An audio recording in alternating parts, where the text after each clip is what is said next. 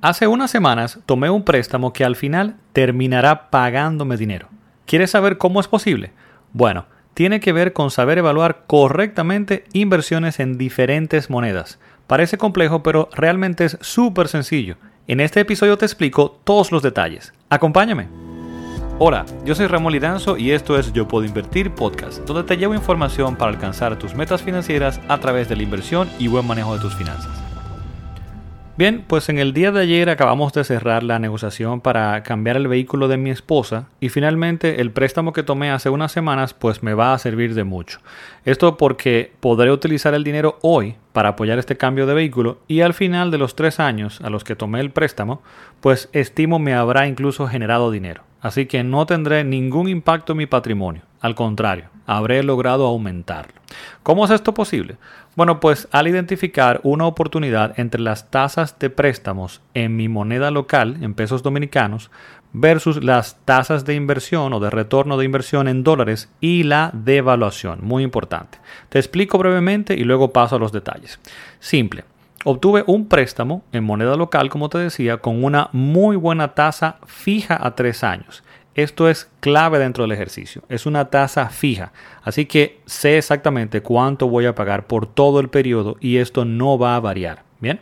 Entonces, al cambiar el dinero a dólares inmediatamente, que fue lo que hice, logré invertirlo a una muy buena tasa en dólares que en los próximos tres años, dada la devaluación esperada, estimo que va a generar incluso dinero. Es decir, que al final he utilizado este dinero prácticamente gratis por estos tres años y adicionalmente incluso espero que genere algo de dinero. Entonces veamos ahora los detalles, pero primero las consideraciones o bien las circunstancias que me permitieron hacer esto, que es muy importante. Número uno, estoy aún ahorrando. ¿A qué me refiero? Que todavía estoy en etapa de acumulación de patrimonio y tengo mi plan de ahorro e inversión regular a largo plazo. Así que mensualmente eh, todavía mi ingreso me está permitiendo, a pesar de la, de la crisis y demás, pues eh, seguir ahorrando e invirtiendo en este plan a largo plazo y mensualmente estoy pues haciéndolo regularmente. Por tanto, puedo asumir sin problemas pues una cuota de préstamo como la que voy a explicar a continuación con los detalles y esto no me va a afectar mi presupuesto de gasto actual. Simplemente veo ahora este pago de esta cuota de préstamo como una inversión a tres años, bien, por el ejercicio que hice en este caso. Porque adicionalmente estoy adquiriendo un activo, un vehículo, ¿verdad? Como tal, que, bueno, no es un activo tan bueno como otros, como siempre he comentado anteriormente, porque es un activo que se devalúa, no es un activo productivo. Eso es algo que lo he tratado en otros episodios, pero eh, lo importante es que está ahí el activo actualmente, lo estoy adquiriendo, no se está bajando mi patrimonio y adicionalmente en el ejercicio pues espero generar, como decía, más retorno. El punto número dos o la consideración número dos importante a tener en cuenta acá es que tengo capital, o sea, dispongo del dinero para comprar el vehículo, solo que quería hacerlo de una forma más eficiente y no bajar mi patrimonio. Es decir, no utilizar dinero de mis inversiones, de mi patrimonio productivo para esto, ni tampoco tomar un préstamo que al final eh, terminara pues afectando mi patrimonio como tal.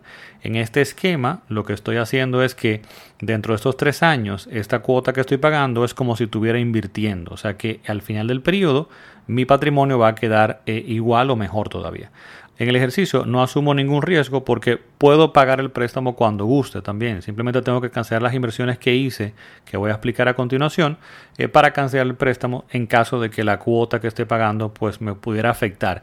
Lo cual entiendo que no va a haber ningún problema porque al final yo tomé una cuota, un monto específicamente que yo sé que no me va a afectar como decía mi presupuesto.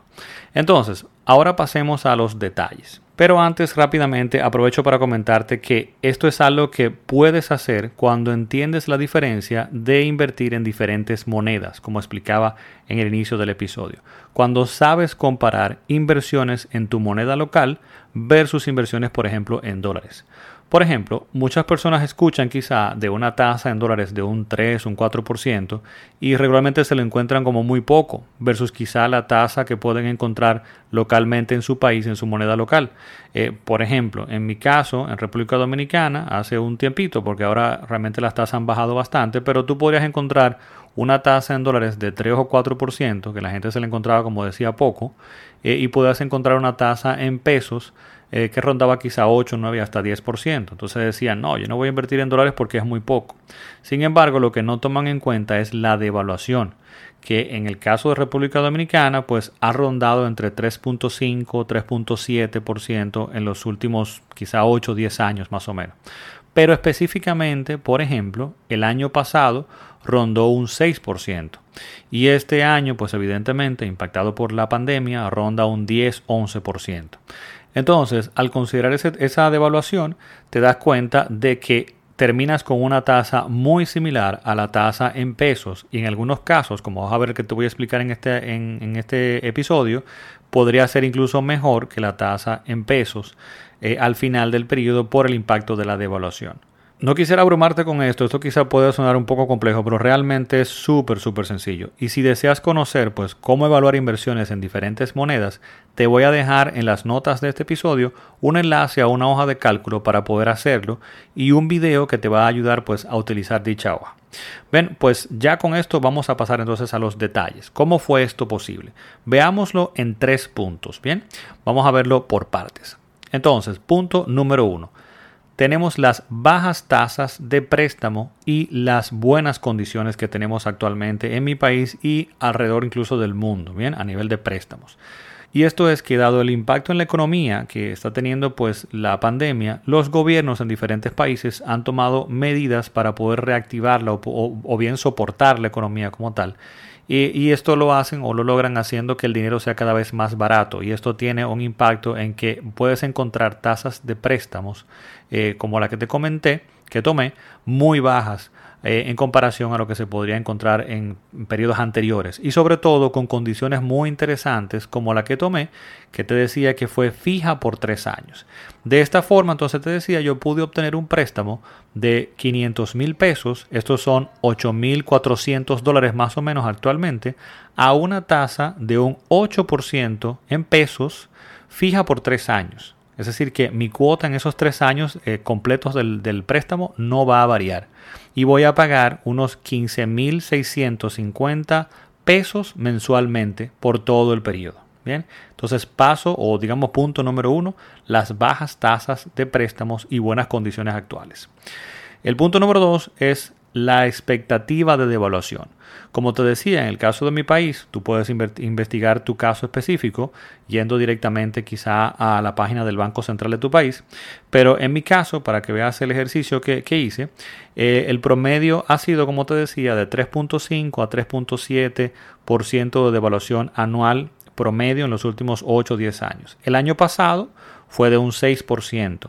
En este año, dado la pandemia, eh, ya ronda un 10-11%. Ahora, dado el impacto en la economía que se espera eh, se va a alargar, digamos, por, por esta pandemia, yo espero no menos de un 5% de devaluación en los próximos tres años. Podría ser más, podría ser menos, nadie sabe hay muchas expectativas, pero proyectar tan lejos, dos, tres años adelante, es, muy, muy difícil y muy complicado. Eh, las expectativas económicas, muchos países las prevén quizá a un año, es muy difícil ver más para allá. Yo entiendo que dado un 3.5 promedio en los últimos años y el, escenario que estamos viendo actualmente, considerar un 5 no me parece una locura. Sin embargo, yo también hice el ejercicio pensando en que se mantuviera igual como hemos estado en los últimos 8 o 10 años, a un 3.5. Y de cualquier forma, eh, lo que te voy a presentar pues me daba positivo y al final decidí hacerlo. ¿Y qué se dio? Bueno, pues veamos ahora el punto número 3, la tasa de inversión en dólares. Y es que básicamente encontré una oportunidad de inversión en bonos en mi país, bien, eh, donde dividí el dinero, esos 8.400 dólares, la mitad lo puse en unos bonos un poco eh, más riesgosos a largo plazo, bonos corporativos, a una tasa de un 4.7% en dólares. Y la otra parte en inversiones a más corto plazo eh, de 3.5% en dólares más o menos. O sea que combinado yo voy a obtener un, en promedio, digamos combinado, en promedio una tasa de un 4.10%. 4.10%. Y me dirás, Ramón, ¿y por qué no lo colocaste en el mercado de Estados Unidos, donde dices que históricamente pues, ha retornado entre un 8 y un 9% promedio anual? Y sencillo, este dinero, esta inversión, tiene otro objetivo la adquisición de un bien específicamente, o sea, el cambio de vehículo, y aprovechar esta oportunidad y fijar esa tasa con un periodo muy específico, muy claro, que es de tres años. Yo no quería tomar un préstamo de más de 10, de tres años, perdón, para este, para este objetivo y en moneda local. Y sobre todo, no afectar mi patrimonio con un préstamo.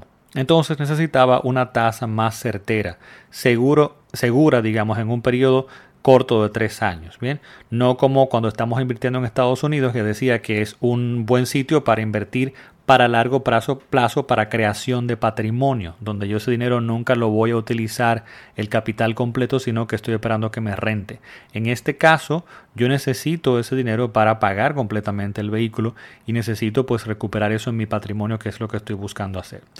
Entonces, ¿qué significa lo anterior? Lo que acabo de explicar en esos tres pasos, que vuelvo y repito, o en esos tres puntos. Uno, lo que se dio, las bajas tasas de préstamos en mi moneda local y las buenas condiciones de que fuera fija.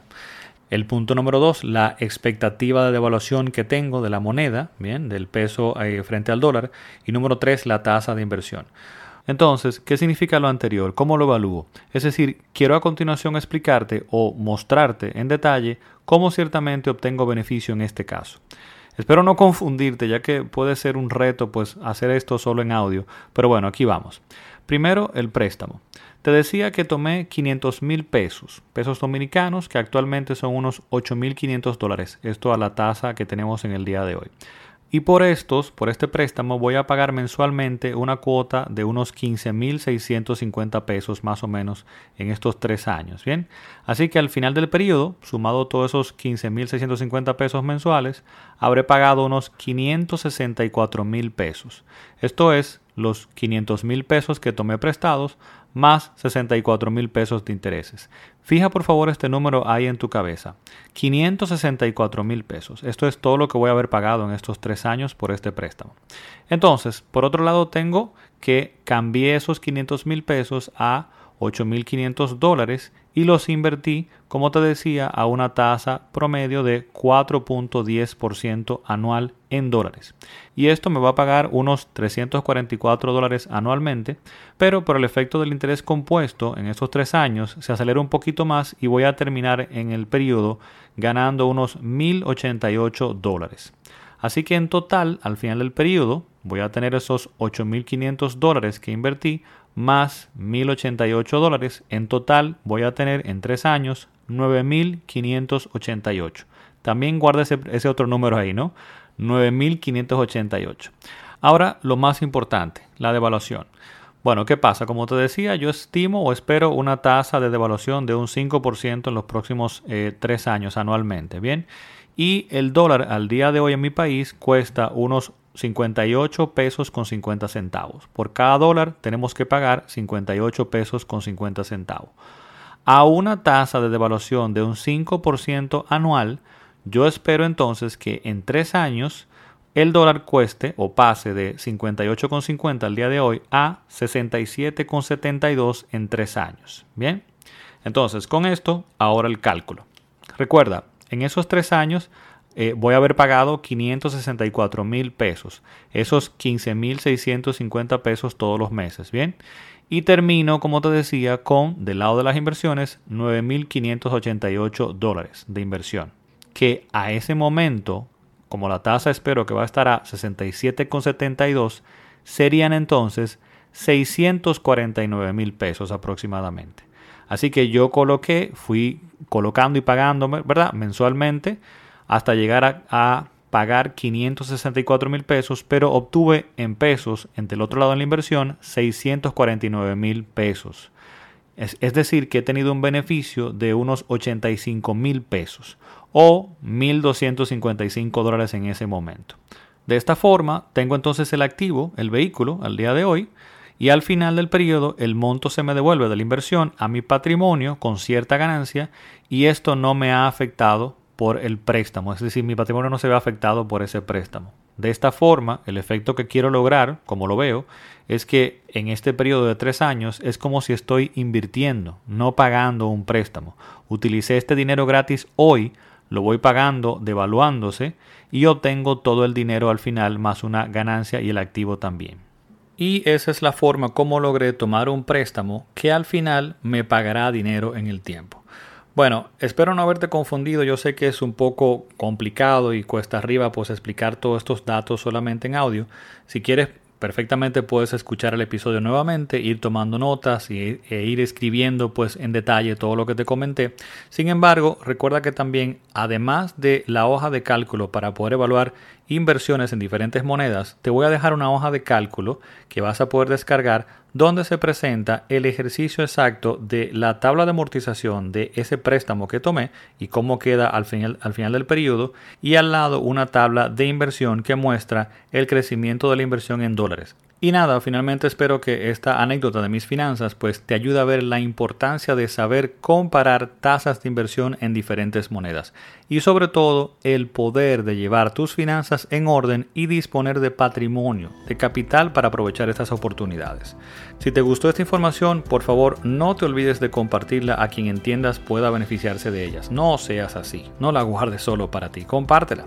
Y sin más, recordarte que puedes suscribirte a este podcast en tu plataforma de podcast favorita y visitar mi página yopuedoinvertir.com para más contenido e información. Será entonces hasta el próximo episodio. Bye bye.